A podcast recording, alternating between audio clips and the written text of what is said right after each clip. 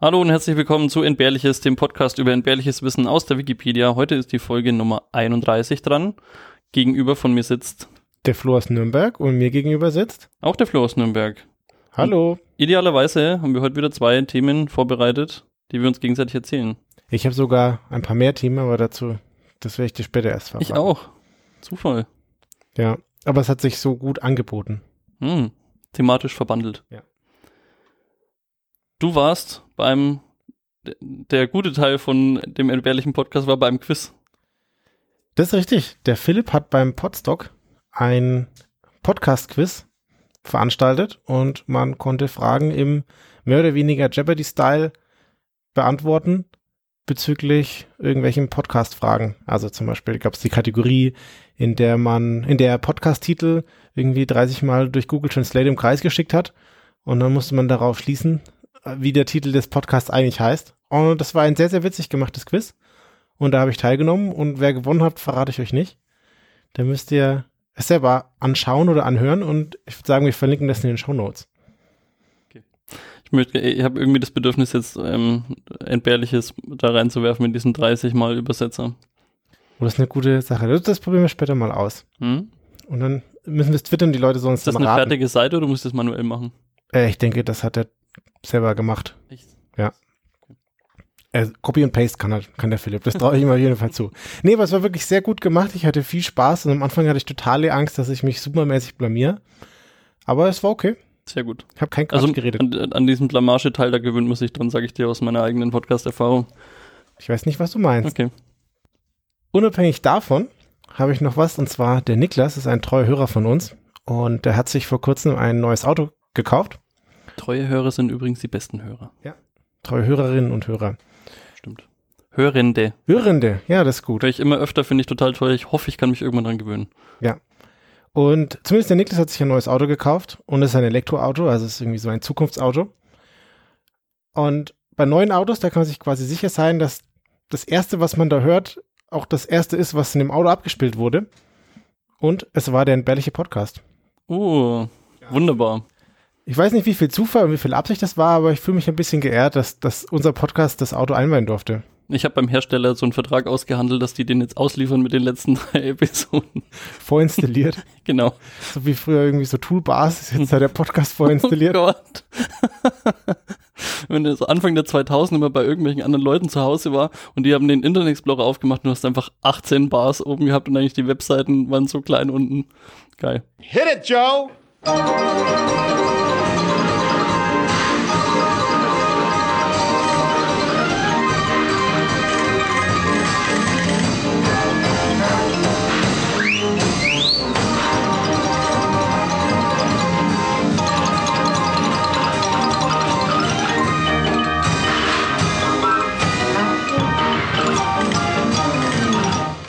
Der Joe.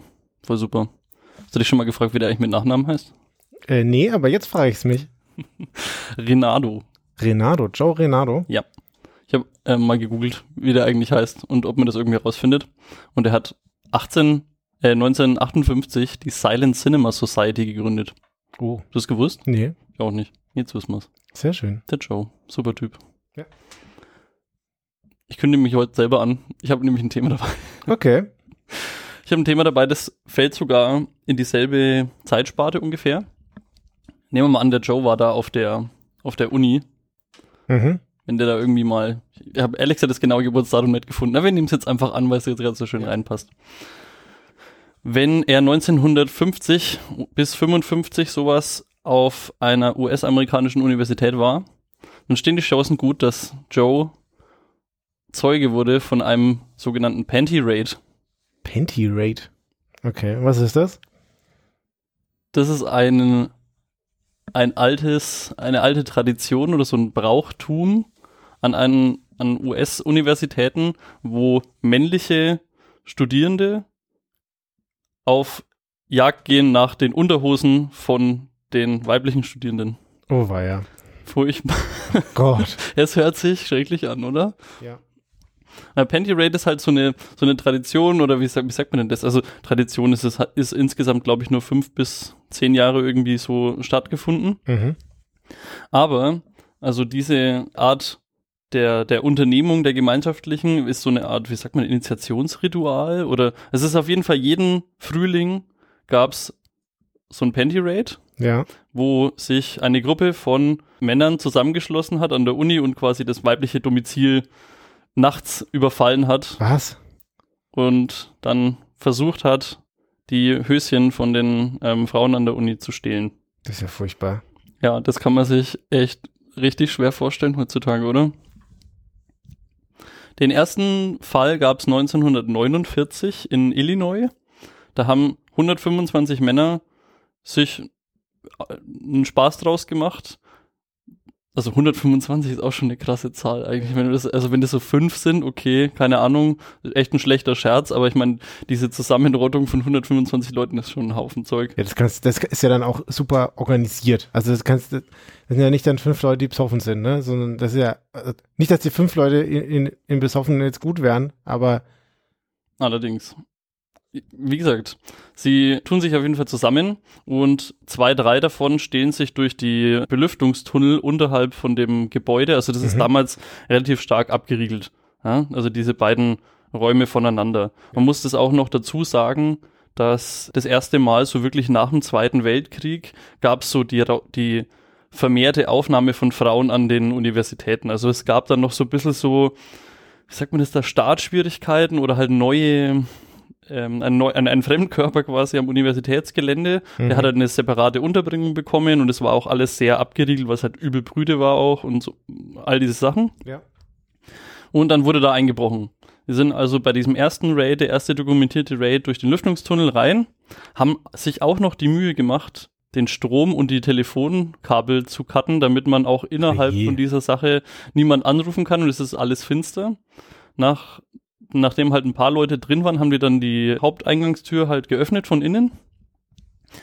Ja, und dann ging's los. Und dann hat man einfach so ein paar Unterhosen ver verraubt und ist da in die Räume rein mit eventuell Gewalt und hat dann da Höschen geklaut.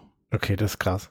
Wie kann das denn sein, dass das diverse Jahre lang ging? Also, Ja, pass auf, also der, der Körper hat sich so ein bisschen verändert, also die, die, die, der, der Ursprung der Sache, ja. Also es gab dann einen Artikel darüber in, der- in der New York Times und der Washington Post, das hat richtig große Wellen geschlagen.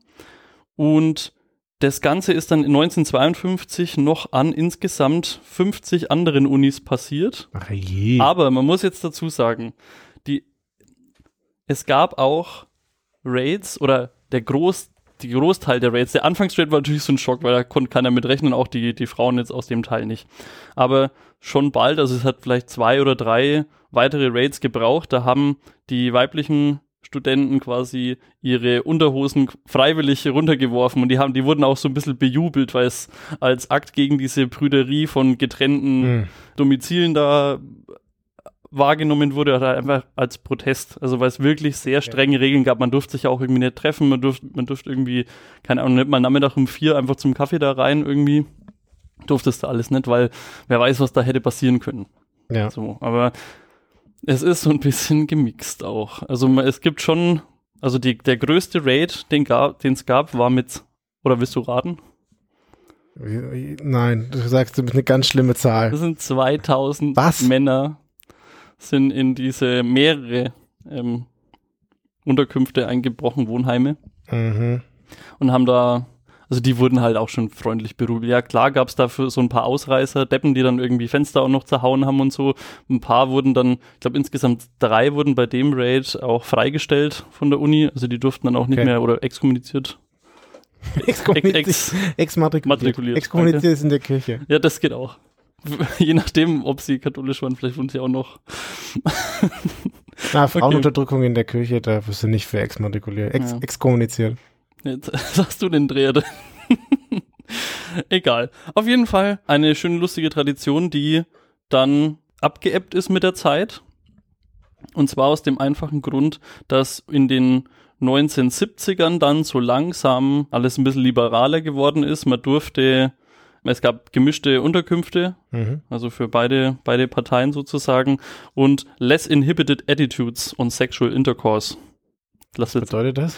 es ist halt nicht mehr so verpönt. Also Okay. man, man, das war jetzt okay, wenn sich, wenn wenn ein Knöchel entblößt wurde, Mhm. sozusagen. Mhm. Auf jeden Fall hat es dann dazu geführt, dass diese Panty Raids aus der Mode langsam rausgekommen sind. Und damit war dann das Kapitel auch mal abgeschlossen. Eieiei. Ei, ei. Aber es hört sich übel hart an, oder? Es ist auch übel hart. Dass, sie, dass sie das da initial durchziehen, fand ich schon irgendwie so krass. Aber dass das dann sich dann etabliert auch noch. Also, dass man da nicht, also. Ich, ich stelle mir das so vor. doch kein zweites Mal wie so, ein, wie, ein, wie so ein verwöhnter Typ bei seinen Eltern zu Hause die Zeitung aufschlägt und dann liest er da 300 Studenten haben in Washington die Unterhöschen von allen Stud Studentinnen geklaut. Geil, das mal jetzt bei meiner Uni auch. Und dann stiftet er seine Freunde und macht das halt auch. Aber wie gesagt, also im großen Teilen, also wirklich am Anfang war es ein bisschen komisch, aber es ist in allergrößten Teilen so, dass das begrüßt wurde von den Studentinnen. Die haben ja wie, okay. auch freiwillig, die haben denen zugejubelt und dann ihre Unterhöschen dahin geworfen und so und tralala. Also ist schon alles gut. Der, das primäre Ziel ist auch dann nach den ersten Paaren nicht mehr geworden, möglichst viele Unterhöschen da zu sammeln, sondern einfach ein bisschen Tumult zu machen, ein bisschen zu rebellieren, ein bisschen okay. da einfach gegen, äh, bewusst gegen die Regeln zu verstoßen und weil es halt eben diese breite Masse dann war, war es jetzt auch nicht so schlimm, dass da jetzt, also du kannst jetzt okay. nicht jeden von der Uni ausschließen. Ja. Exmatrikulieren. Sehr gut. Wir haben den Artikel zu verdanken dem Arthur, Richard Arthur Norton. Mhm. Das hört sich nach einem epischen Namen an, aber genauso viele Edits hat er auch. Der ist nämlich Wikipedia-Admin in der englischen Wikipedia. Ah. Und der hat gut 27 Prozent zu dem Artikel beigetragen. Aber, weil das jetzt ein bisschen kurz war, es gab da einen, einen verlinkten, einen verlinkten Artikel, den ich auch noch loswerden will. Panty Raids waren in den 50ern so. Also der Joe war, ich unterstelle mir jetzt mal, dass er da der einer der Anführer war einfach, weil. Ich hoffe ja für unseren Joe, dass er da nicht beteiligt war. ich könnte mir ehrlich gesagt beides vorstellen. Ja. Egal. Es gab dann Vorgänger der unterbrochen durch den Zweiten Weltkrieg logischerweise, aber es gab 1930 einen anderen, ein anderes Fieber, so ein anderes Fieber von Unternehmungen sozusagen an diesen, an diesen Unis. Mhm. Und eins davon ist Goldfish Swallowing. Also das ist halt so eine Wette. Der, der, der erste dokumentierte Fall geht da Ende der 30er schon darauf zurück, dass ein Student eine 10-Euro-Wette gewinnen wollte, weil er und gleichzeitig Klassensprecher werden wollte. So als Art von, ich beweise mich jetzt hier, ich schluck jetzt hier so einen Goldfisch runter. Okay. Auch das ging dann wieder in den Zeitungen rum und dann auch da haben sich dann wieder andere Leute dazu berufen gefühlt, so einen Goldfisch aus so einem Glas zu nehmen, sich den so in den Mund zu halten und dann quasi den einfach runterzuschlucken. Ja. Das war die ganze Wette. Was danach mit dem Fisch passiert ist, ist nicht Teil der Wette. Also ob du den jetzt gleich wieder wie sagt man das, dich ra raus übergibst sozusagen oder ob der einfach drin bleibt. Ich weiß gar nicht, was passiert denn da? Der wird einfach dann von der Magensäure zersetzt und das war's dann. Also ich glaube, da passiert nicht sonderlich viel. Nicht so geil. Also es gibt übrigens auch Proteste, das wegen den Tierschützern und so. Also ich würde es auch nicht machen wollen. Nicht wegen mir und nicht wegen dem Fisch. Ja, aber es ist schon so ein bisschen, also Studis scheinen manchmal zu viel, zu, zu viel Zeit zu haben und machen Unfug, weil mir ist tatsächlich schon das, das Goldfisch-Gluckern ist mir lieber als das andere. Die witzige Geschichte ist auf jeden Fall, also ich meine, dass man so einen Goldfisch mal runterschluckt, okay, ja. Das ist jetzt nicht so die, der Wahnsinns-Wikipedia-Artikel, der ist auch sehr kurz. Aber was ich cool fand, ist, in 1920, also man ist nicht initial nicht ganz sicher, woher diese, dieser Hype sozusagen kommt, dass man jetzt irgendwie Goldfische runterschluckt, so als Wette. So. Mhm. Der und der hat es jetzt auch gemacht, jetzt steht der auch wieder in der Zeitung und so. Ja. Man ist sich da nicht ganz klar, woher das kommt, aber eine mögliche Herkunftsgeschichte äh, ist, dass es gab nämlich 1920er rum einen Matt Scullion, ein Barkeeper aus Chicago. Okay. Der hat in seiner Bar immer ein Kunststück, ein Zaubertrick vorgeführt.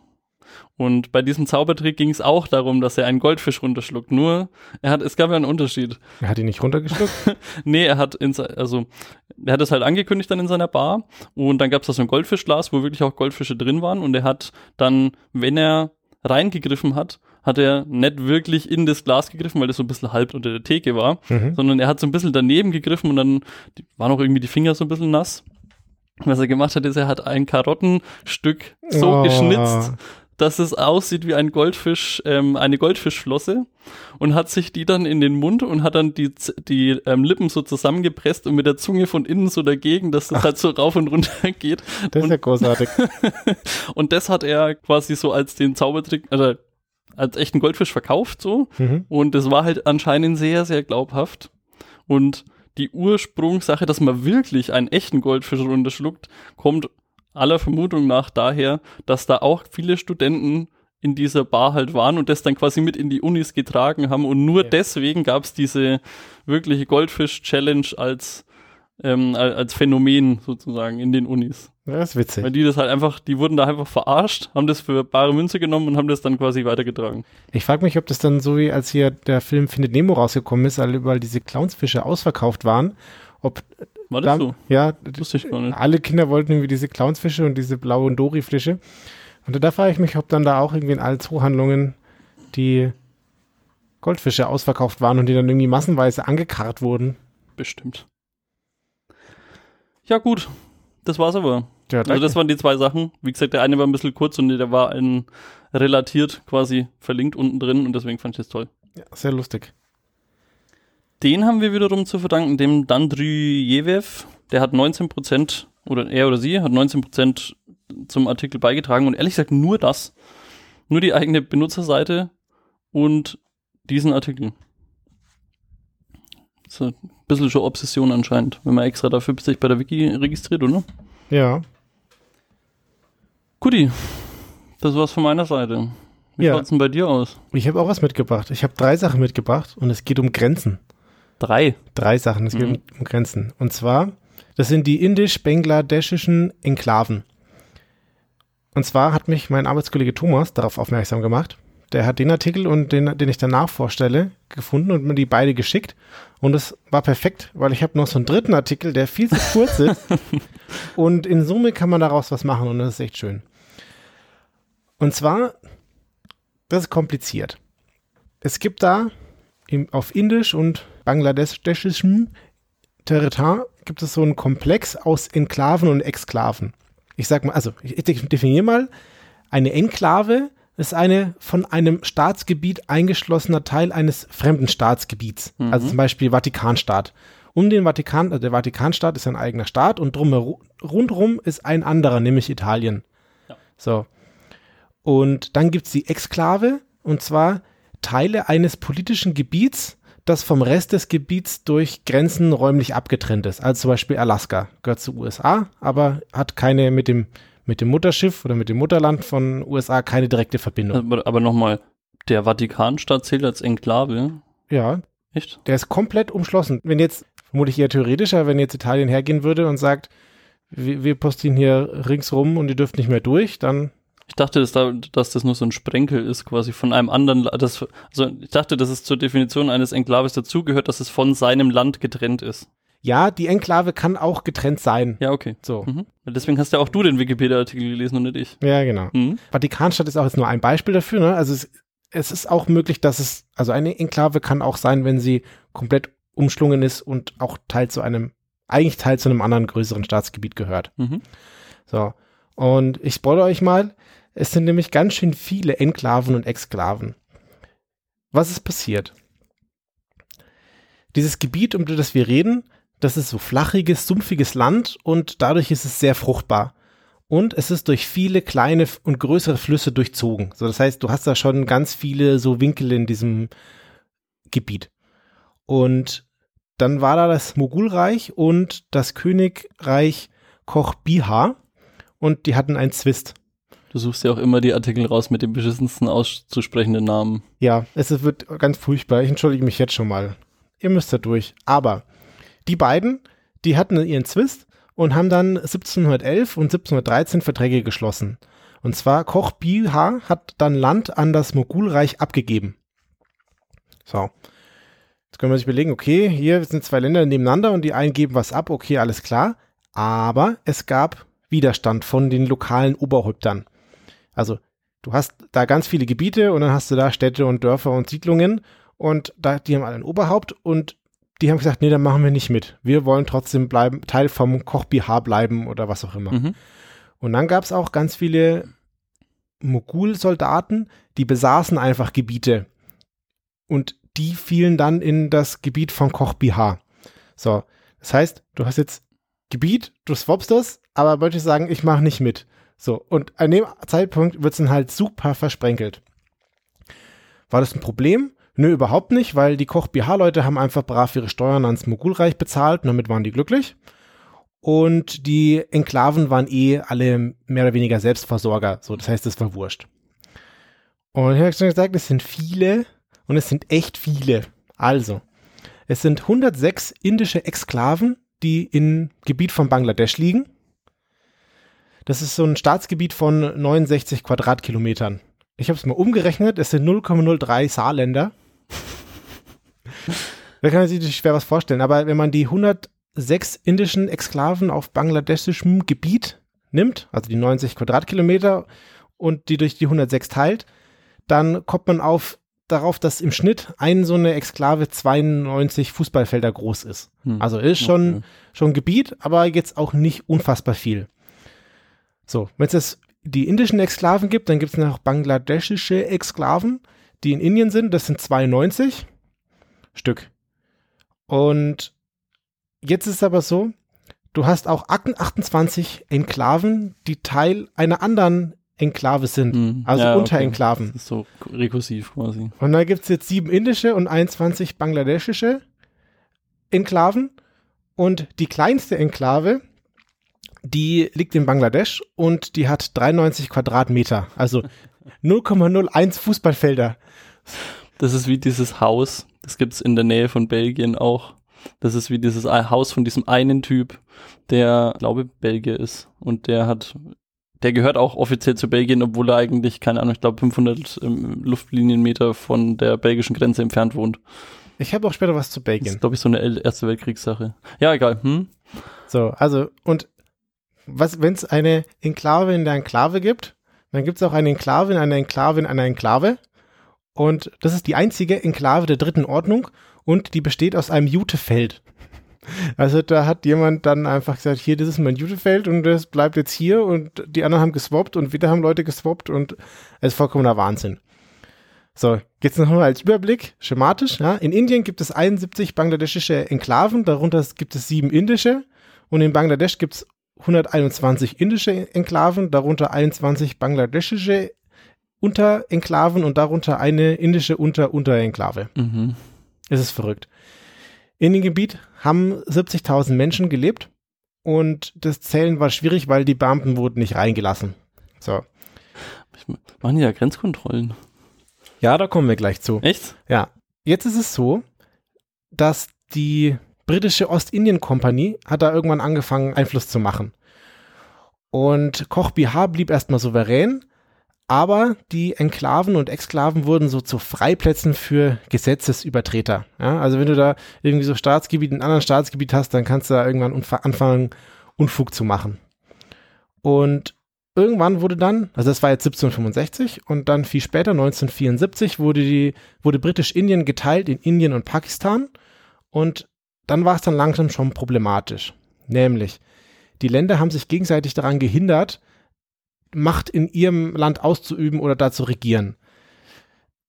Man hätte, man hat jetzt überlegt, man könnte Korridore schaffen oder man bräuchte jetzt Regeln für Warenlieferung und eine Ausreise von Bewohnern sollte man auch irgendwie regeln, aber aus den Verhandlungen ist erstmal nichts geworden. Es war alles nur irgendwie noch viel schlimmer. Nämlich, die meisten von diesen Enklaven und Exklaven hatten keinen Strom, hatten kein Trinkwasser und da gab es natürlich auch einen Mangel an Medikamenten. So. Und du willst jetzt aus deiner Unterenklave raus, alles klar, du brauchst ein Visum. Wie machst du das? Das Visum musst du im Konsulat holen. Mm. Das Konsulat ist natürlich nur im Mutterland. Hier schon, woher das geht. Das heißt, du musst illegal dein Land verlassen, um die Genehmigung zu bekommen, um legal auszureisen. Mhm. So. Das funktioniert natürlich überhaupt gar nicht. Und jetzt kam es dann noch dazu, dass einige Inder denen ist das dann zu bunt geworden und die sind dann halt illegal aus ihrem Land ausgereist, sind halt in ihr Mutterland gezogen, weil die sagten, das, das ist jetzt hier alles ja Quatsch. Und wenn du jetzt quasi in Bangladesch bist und da hast du ein kleines Stück Indien drin und das wird verlassen, dann kommen die Bengalesen und ziehen da halt rein. So. Und jetzt hast du quasi Bengalesen, die in Indien wohnen und es ist einfach der unendliche Abfuck. Ja, die wohnen halt jetzt illegal im Ausland. Aber es war auch manchmal egal, weil es dann einfach niemals Land war. Also jetzt hier ist irgendwie so ein Jutefeld und da kommt jetzt der Bauer schon lange nicht mehr vorbei, dann ist auch wurscht. Aber es gab wohl auch irgendwie so coolere Nachbarschaften, wo dann die Kinder legal, illegal, wie auch immer in die, in die Schulen Mensch gehen konnten. illegal. Genau. So, die durften dann in die Schulen gehen oder die durften dann irgendwie zu gewissen Zeiten an den Marktplatz. Aber ehrlicherweise ist es ein bisschen blöd. Und 1958 haben sich überlegt, so, was machen wir jetzt? Wir nehmen wieder Verhandlungen auf, aber es ist wieder nichts passiert und tatsächlich gab es wohl auch Widerstände in der Bevölkerung. Manche fanden das jetzt irgendwie gut, dass das so ist. Mhm. Naja, du willst, wenn, wenn du es jetzt irgendwie eingerichtet hast, dass das hier so halbwegs für dich passt und jetzt sollst du irgendwie umsiedeln oder jetzt sollst du Inder werden plötzlich, ist vielleicht auch nicht so geil. Mhm. Irgendwann wurde 1971 Ostpakistan zu Bangladesch und Indien und Bangladesch haben dann angefangen, sich zu einigen, 1974. Und zwar haben sie darauf geeinigt, dass sie Länder, Ländereien austauschen, so, damit es aber prinzipiell schon mal weniger werden. Und dann haben sie gesagt, dass sie jetzt den, den Zugang zu den Enklaven vereinfachen wollen. Bangladesch hat das so sofort unterschrieben und Indien hat gesagt, so, wir müssen das jetzt erstmal ratifizieren. Entschuldigung, aber das kann ja eh schon wieder voll nach hinten losgehen, weil wenn sie Länder austauschen und nehmen wir mal an, der, also die Aufteilung war ja nicht ganz verhältnismäßig und nehmen wir mal an, du fängst dann an und sagst, das Gebiet liegt eh so ungünstig für uns, aber für Bangladesch wird es jetzt Sinn machen aus Pakistanis Sicht, dann fängst du da an und sagst, ihr gehört jetzt übrigens zu Bangladesch und dann hast du wieder die, dieselbe Situation nochmal, nur an einem anderen Ort, bloß weil du die, den einen Konflikt lösen wolltest. Genau, also sie haben wohl, also so genau steht es nicht drin, was sie da alles getan haben. Ich habe es mir nicht angelesen. Sie werden wohl ein paar Sachen ausgetauscht haben, aber Teil davon war auch so, ich weiß nicht, so Reisefreiheit EU-mäßig. So, du kannst jetzt da reisen und ist jetzt dann auch wurscht. Und Mhm. wir sagen jetzt, ihr dürft jetzt, also zum Beispiel bei dem Strom oder dem Wasser verlegen war das Problem, dass halt dass der äußere Ring dem inneren Ring halt verboten hat, da ein Kabel herzulegen. Mhm. Wo sollte dieses auf dem kleinen Jutefeld jetzt auf einmal der Strom herkommen? So, und das stand halt im Vertrag drin, dass sie sich da halt gegenseitig unterstützen und dass sie sich jetzt nicht mehr bekriegen und dass sie die Leute irgendwie durchreisen lassen und so weiter. Ja, 2001 war das, war das irgendwie immer noch in Diskussion, also in Indien, weil Pakistan, äh, Bangladesch hatte das schon ratifiziert, äh, hatte das schon unterschrieben. Und 2015 hat die indische Regierung das dann hinbekommen und hat dann den indisch-bangladeschischen Grenzvertrag unterschrieben und ratifiziert. Und am 1. August 2015 ist dann in Kraft getreten. Sauber. Ja, Also also hat ja ewig gedauert, sind 50 Jahre, oder? ewig, ja. Das ist schon krass. Und da können wir ganz froh sein, dass mit unserer EU wir das ganz gut hinbekommen haben. Mhm. EU ist ein gutes Stichwort. Das, das zweite Thema, was der Thomas mir mitgeteilt hat, ist der Bale Hertog. Und zwar ist das eine belgische Exklave in Niederlande, in den Mhm. Niederlanden. Und Wikipedia sagt, es ist eine komplizierte Grenzziehung. Kompliziert in dem Sinne, dass es da 24 separate Landstücke gibt, die zu diesem Ort gehören. Und 20 davon sind belgische Exklaven in Niederlande und sieben davon sind niederländische Exklaven. Also unter. Ja, ja, So. okay. Und die Grenzen sind da mehr oder weniger willkürlich und die gehen auch durch Gebäude durch. Ja, ja. Ich glaube, also ich, ich, ich, ich kenne die Situation da. Und jetzt ist zum Beispiel so, dass in den Niederlanden andere Regeln gibt oder galten zu dem Zeitpunkt, als in Belgien, wann Restaurants schließen müssen. Mhm. Und dann haben die halt so Striche durch das Restaurant gezogen und ab einer bestimmten Uhrzeit mussten die Gäste dann alle umziehen Mhm. und sich auf die eine Seite von dem Restaurant setzen, Ja. weil sie dann da noch bewirtet wurden. Da gibt's auch. Hast du den Getränkemarkt auch? Nee, den Getränkemarkt habe ich nicht. Es gibt auch den Getränkemarkt, wo der, der ganze Alkohol auf der einen Seite steht, wo die Ah. Alkoholsteuer billiger ist und es gibt dann zwei getrennte Kassen und der Grenzverlauf ist auch durch den Getränkemarkt durch. Das ist ja Das großartig. ist ziemlich geil. Aber ich finde es immer geil, wenn die Leute sich dann da so arrangieren. Mhm. Ne? Ja, du musst halt, ja, genau, durch diese sinnlosen Regularien da einfach durch. Warum das auch nicht gerade gezogen wird, verstehe ich. Und aber Aber das mit den, den Restaurantregeln, die wurden irgendwann angeglichen oder ist jetzt, macht jetzt keinen Unterschied mehr. Und jetzt habe ich noch die Fasaneninsel. Und zwar habe ich mal von Arte, da gibt es eine Sendung Carambolage. Und da, da zeigen sie immer so die verschiedenen Dinge aus Deutschland und aus Frankreich. Und das war es halt ein Thema aus Frankreich. Und zwar ist die Fasaneninsel eine unbewohnte Binneninsel. Also eine Binneninsel ist quasi eine Insel auf einem Fluss oder so. Und die Insel ist quasi in dem Fluss Bidasoa Und das ist der spanisch-französische Grenzfluss. Also auf der einen Seite Spanien, auf der anderen Seite ist Frankreich. Und wem gehört jetzt die Insel in der Mitte? Ich glaube, den hatten wir schon mal im Berchtesgaden. Das kommt mir super bekannt Das vor. kann gut sein, dass ich den auch ich verblockt habe. Entweder ich oder du, je nachdem. Aber geil, ja. Jetzt sind wir weiter. Ich weiß nicht mehr genau, um was es ging, aber es kommt mir super bekannt vor. Also die Insel ist 224 Meter lang, 41 Meter breit.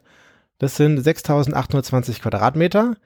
Und das sind 0,96 Fußballfelder. Also sagen wir rund ein Fußballfeld ist Mhm. große Insel. Und die Insel ist das kleinste Kondominium. Ein Kondominium ist, wenn sich mehrere Staaten um ein Stück Land kümmern. Und zwar ist die Insel vom 1. Februar bis zum 31. Juli Spanisch und vom 1. August bis zum 31. Januar Französisch. Ja, geil. Ich kann mich erinnern, ja. Und wenn ich mich richtig an den Karambolage-Beitrag erinnere, ist dann fährt halt irgendjemand hin und hisst dann da die andere Flagge. Mhm. So. Ja. Und, Doch irgendjemand muss dann immer irgendwie das Gras mähen oder so. Das dann, Vermutlich. Ja, ja. und das finde ich einfach irgendwie so großartig, weil man könnte sich jetzt da irgendwie ganz viel streiten, aber das ist einfach irgendwie eine süße Lösung. Also natürlich am Ende des Tages, ich will jetzt keinen der Staaten zu nahe treten und wegen Quatsch, dieses eine Fußballfeld groß mitten auf der Insel, die unbewohnt ist, äh, mitten auf dem Wasser, das unbewohnt ist. Aber es ist irgendwie auch süß. Ja, das ist schon putzig. Vor allem, wenn du immer wieder solche, solche Sachen hast. Irgendwie so Kleinigkeiten zwischen ein paar Staaten gibt's öfters. Und wenn man so eine coole Insel hat, was macht man dann? Naja, da wurden früher häufig Geiseln ausgetauscht und es wurden quasi von den Königshäusern heiratsfähige Frauen ausgetauscht. Also das ist jetzt schon halt lange her, ne? 17 und irgendwas. Da hat man dann noch Frauen ausgetauscht. Aber das hat man halt da getan, weil es irgendwie eine besondere festliche Insel ist, was auch immer. Das ist der Vorgänger von RTL 2 Frauentausch. Ist Ja. einfach auf diese. Genau. Mhm. Und dann wurde da der Pyrenäenfrieden beschlossen. Und zwar, das ist der Friedensschluss zwischen Frankreich und Spanien am 1. November 1659. Und der hat halt den französisch-spanischen Krieg beendet. Und das ist eigentlich ein schöner, symbolträchtiger Ort, um sowas zu tun. Ja. Genau. Ziemlich cool. Jetzt hast du lustige Sachen über Grenzen ge- kennengelernt. Ja. Und wir haben die drei Artikel Leuten zu verdanken. Es, zum einen, der erste Artikel war vom Kasul 89, der hat da 33,9 Prozent beigetragen.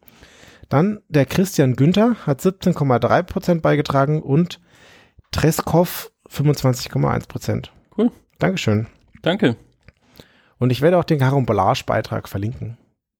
Ja. Da gibt's aber, wie ist denn das? Mir, mir, die ganze Zeit, wo du es schon gesagt hast, es gibt noch so eine andere Insel zwischen, ich glaube, Dänemark und Kanada, die irgendwo in, so in der Nähe von Grönland ist. Und da, kennst du die Geschichte? Nee. Die, da beanspruchen irgendwie beide Länder, beanspruchen diese Insel als ihr Gebiet. mhm. Und das wechselt, glaube ich, immer so, je nachdem, wann mal wieder eine Expeditionstruppe von dem jeweiligen Land hinfährt, dann stecken die da ihre Fahne rein und jetzt sagen sie, jetzt ist wieder meins. Und die wissen schon, dass das jeweils andere Land immer kommt und die vergraben unter der, unter der Fahne immer eine Flasche Schnaps. Ach, das So, das machen die einfach so als Geste irgendwie für den jeweils anderen dann immer und das ist ein bisschen so Tradition geworden. Das finde ich auch ziemlich geil. Da gibt es so viele Geschichten. Zum Beispiel, was mir auch einfällt, es gab mal eine, eine Soldatentruppe, die sind da irgendwo, haben da Übungen gemacht und sind marschiert und sie haben mal auf Google Maps geschaut und da waren die Grenzen falsch eingetragen. Und so ist dann die, eigentlich ist das Militär dann so ins andere Land eingeritten. ja? Ja. Und was auch im Wikipedia-Kontext ganz cool ist, es gibt die Wikipedia und dann gibt es etwas, das nennt sich, ein Projekt, das nennt sich Wikidata und die sammeln halt Fakten. Und jetzt würde man sagen, ja, Nichts von Trump drin. na doch, also der Trump wird da auch drin sein, da, da, beim Trump wird dann sein Geburtsdatum dran stehen und alles mögliche. Und jetzt meint man, ja, das sind Fakten, da braucht man ja dann irgendwie so einen Wert pro, pro Eigenschaft. Ja? Mhm. So Geburtsdatum Trump, Trump, wie viele Geburtstage kann der haben? Ne? Mhm. Aber das ist natürlich jetzt so ein globales Projekt, was die Fakten über alle Wikipedien zusammenfassen möchte. Und es gibt halt so Uneinigkeiten, wie groß manche Dinge sind.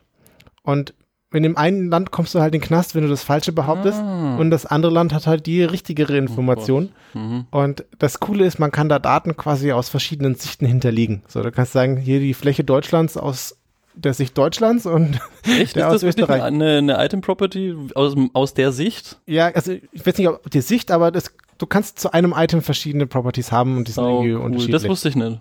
Ja. Ja. Mega. Sehr cooles Projekt. Jo, ich glaube, das war's. Wir müssen, glaube ich, heute mal wieder ein dickes Danke an Wikipedia sagen und an alle Autorinnen.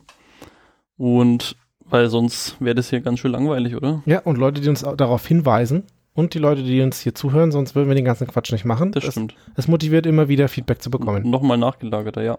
Ja. Immer extrem schön. Danke Genau. euch. Dann danke fürs Zuhören und wir hören uns bald wieder. Ciao, ciao. Bis dann. Ciao.